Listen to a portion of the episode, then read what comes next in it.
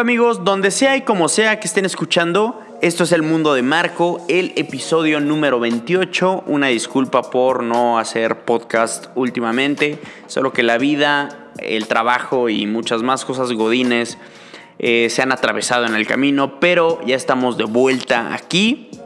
Y muchas gracias por participar obviamente en este mundo que es más suyo que mío. Y ok, ayer hubo un partido de playoffs de la NBA eh, muy, muy especial. Eh, de ese tipo de partidos que te hacen ser fan de un deporte. Estoy hablando del partido entre eh, Oklahoma City y Portland, donde Portland eliminó a Oklahoma City en la última jugada del partido. me la pasé muy chido viendo este partido de básquet. Y ayer fue la confirmación de que Russell Westbrook el base titular de Oklahoma City es un asco para su equipo y para él mismo. Russell Westbrook es un base súper atlético que promedia un triple doble por temporada. Un triple doble es 10 puntos, 10 asistencias y 10 rebotes por partido. Sin embargo, hay una estadística que no se mide y esa es la inteligencia situacional. Que dicho sea de paso, en cualquier deporte es pues importantísima.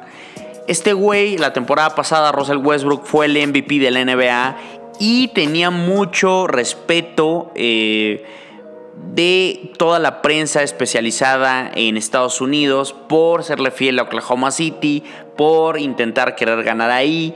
Sin embargo, después de que Kevin Durant se fue a ser feliz y a ganar campeonatos en Golden State, Westbrook ha estado más ocupado eh, peleándose con la prensa, peleando con otros jugadores, eh, metiéndose en problemas con aficionados eh, y además jugando enteramente para él en lugar de intentar hacer el proyecto de Oklahoma City crecer, ¿no? Y ahora, después de tantos partidos importantes perdidos, después de que Russell Westbrook no fue lo suficientemente inteligente para mantener a un equipo donde estaban Kevin Durant y James Harden. Eh, su estilo de juego no se adaptó, todos se fueron a ser felices a otro lado. Y su estilo de juego tan frenético, es tan frenético que ahora la prensa que lo defendía empieza a decir que jugadores como él no tienen cabida en equipos de campeonato en la NBA y probablemente tienen razón. Ayer fue la prueba de que ese estilo de base eh, a lo mejor está ya caduco. La, la, NBA ahora busca un base que pueda hacer todo y que a lo mejor no sea tan atlético como Westbrook, pero que sí tenga un jumper que le permita anotar desde donde esté, como por ejemplo Steph Curry, como Kyrie Irving, como Damian Lillard, que ayer tuvo un partido de 50 puntos maravilloso incluido el último tiro del juego. Eh, hasta como por ejemplo Kemba Walker, ahora mismo yo creo que son mejores que Westbrook, que aparte de todo tiene la necesidad de seguir intentando disparar y disparar. Puede estar más frío que un hielo y aún intenta hacer el triple, el jumper de media distancia. Los jugadores defensivos ni siquiera eh, lo marcan ya de cerca, o sea, le, le dan el tiro, no tienen respeto. Y ayer el partido, que fue un partidazo, que estaba empatado hasta los últimos 30 segundos, Oklahoma City tenía la oportunidad para irse arriba con el juego empatado, y Westbrook, que no fue el mejor jugador de su equipo en la temporada ni en el partido, ni siquiera volteó a ver a Paul George, que debe ser candidato a jugador más valioso del NBA esta temporada, y él intentó como siempre hacer una bandeja súper complicada, cuando tenía doble marca. Como siempre, no la logró. Quedado tiempo y Demian Lillard clavó un triple prácticamente desde la media cancha para después decirles con la mano adiós, como despidiéndose de toda la banca de Oklahoma City, uno de los mejores partidos de la NBA que he visto desde hace mucho tiempo. Y todo esto ocasionado porque Russell Westbrook jamás y probablemente nunca se va a adaptar hasta a lo mejor que sea muy viejo ya, hacer ese base que juegue para el equipo. Siempre quiere jugar para él. Eh, eh, siempre ha tirado partidos. Hay que recordar cuando estaba Kevin Durant todavía tenían una ventaja sobre Golden State y vinieron los turnovers de Russell Westbrook. Un Russell Westbrook que eh, como que ha adoptado esa, ese papel de ser el villano con la prensa, con los otros jugadores. Eh, dice que no necesita convencer a nadie para que vaya a Oklahoma City. Su estilo de juego obviamente no atrae a muchos jugadores y se cansan, se cansan porque Oklahoma City ha tenido oportunidades para ganar en la NBA y estoy seguro que Russell Westbrook mmm, las ha tirado por la borda. Y no te voy a decir Russell Westbrook que es un jugador súper atlético, hace bandejas espectaculares, clava el balón con un odio increíble. Cuando llegó a la liga después de la universidad, obviamente llamó la atención, le dieron un contrato máximo en Oklahoma City, no solo por sus condiciones, sino también eh, recompensando eh, la fidelidad hacia la ciudad y hacia el equipo. Sin embargo, no sé, sin embargo, Russell Westbrook debería en su verano ponerse a tirar 2.000 bolas por, por día y mejorar su triple, mejorar mejorar su jumper y sobre todo tener inteligencia. O sea, no tiene nada de malo que si tu compañero es mejor, aunque tú seas el favorito de la afición, le des la bola a tu compañero que ha estado en fuego. Y ya, o sea, te la juegas. Tú has fallado todos los intentos de hace cinco años. Dale esta bola a Paul George. Pero no fue así y está de vacaciones. Y qué triste lo de Westbrook. Y Damian Lillard, por otro lado, que tuvo una noche de 50 puntos, se consolida como uno de los mejores bases de la NBA.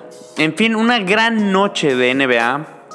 Eh, para de nuevo llegar a la conclusión de que los deportes son lo más cool que existe.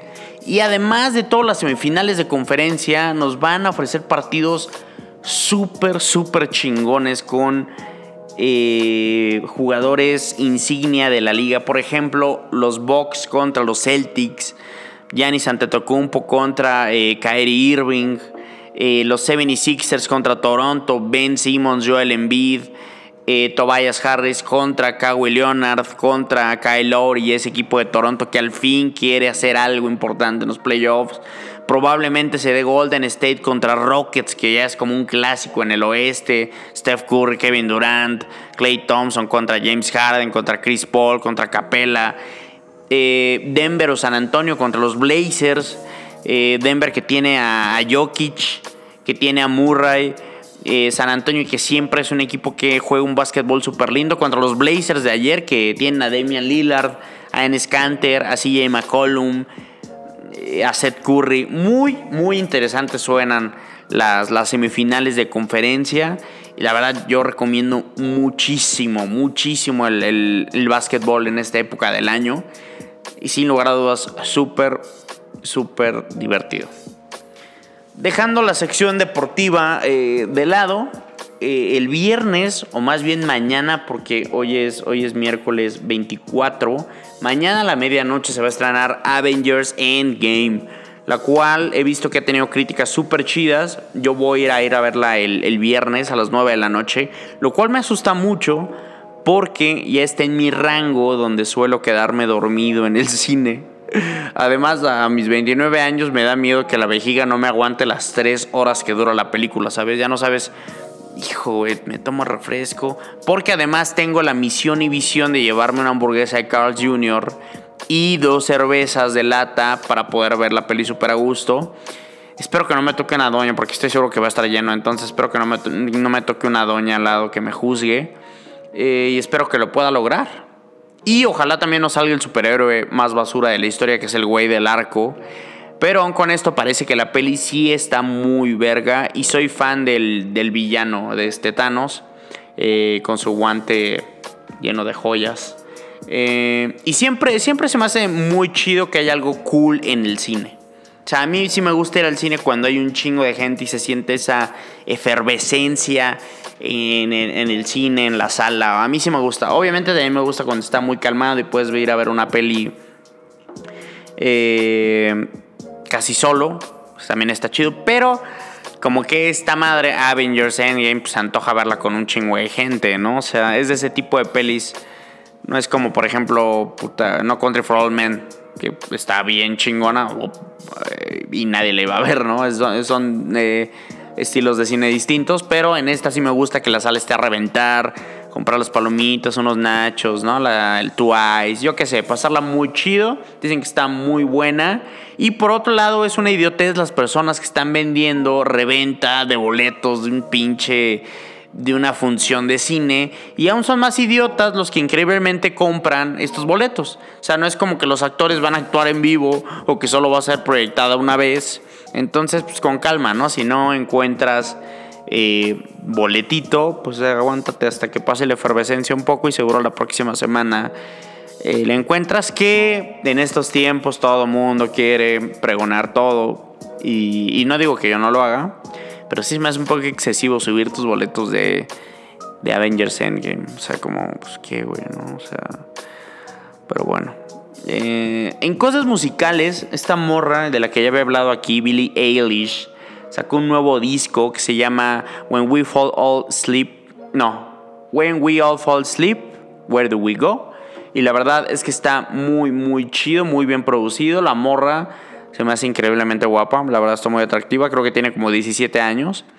Eh, ¿Tú qué estabas haciendo a tus 17 años? ¿Nada? Esta morra, pues ya, ya, ya triunfó. Probablemente va a lograr más de lo que todos nosotros vamos a lograr en nuestras vidas. Eh, y realmente a la morra le vale verga como cualquier cliché estético porque lo rompe todo, se viste súper raro y aparte usa tenis Jordan y Air Force Ones. Entonces está muy chido. Hay una rola que se llama Bad Guy que está muy buena y hay otra que se llama You Should See Me in a Crown, también está muy chida. La verdad todo el disco es bastante recomendable, ya me lo he echado varias veces en el trabajo. Y eh, sin embargo, sin embargo, y ahí quiero aclarar, Billie Eilish es probablemente una supermodernita y seguramente es el tipo de mujer que mientras estás en el coito y en el éxtasis justamente te encaja, un cuchillo por la espalda porque te ama y porque no quiere que ames a nadie. y bueno, pero aún así está muy, muy bueno, muy bueno el, el disco de Billie Eilish, tengo que aceptarlo. Eh, como que tiene. No sé, se siente así como oscurito, pero tiene buenos beats. La morra canta muy bien. Está. Está muy, muy chido. Eh, esto es todo por esta edición de El Mundo de Marco. Muchas gracias por escuchar, muchas gracias por darle like, por compartir. Ay, por cierto, ¿cómo me caga Antonio Brown? ¿Cómo me caga Antonio Brown? Ojalá le vaya muy mal con los Raiders. En fin, esto fue el mundo de Marco, el episodio número 28 es miércoles 24 de abril y oficialmente miércoles a la noche para mí ya es fin de semana, güey, ya hoy puedes tomar, hoy puedes ir al cine, nadie va al cine hoy porque todos están esperando Avengers, pero hoy ya puedes irte a tomar una caguamita. Noticia de cerveza, ya hay caguamas modelo, la otra vez pude probar una, qué rico la caguama modelo. Aparte la etiqueta está bien chida. Entonces ya hay caguamas modelo disponibles. Eh, gran experiencia. Gran, gran experiencia. Disfruten el resto de su semana. Disfruten Avengers Endgame. Y a lo mejor grabo otro podcast mañana. Yo soy Marco Flores. Esto fue el mundo de Marco. Paz.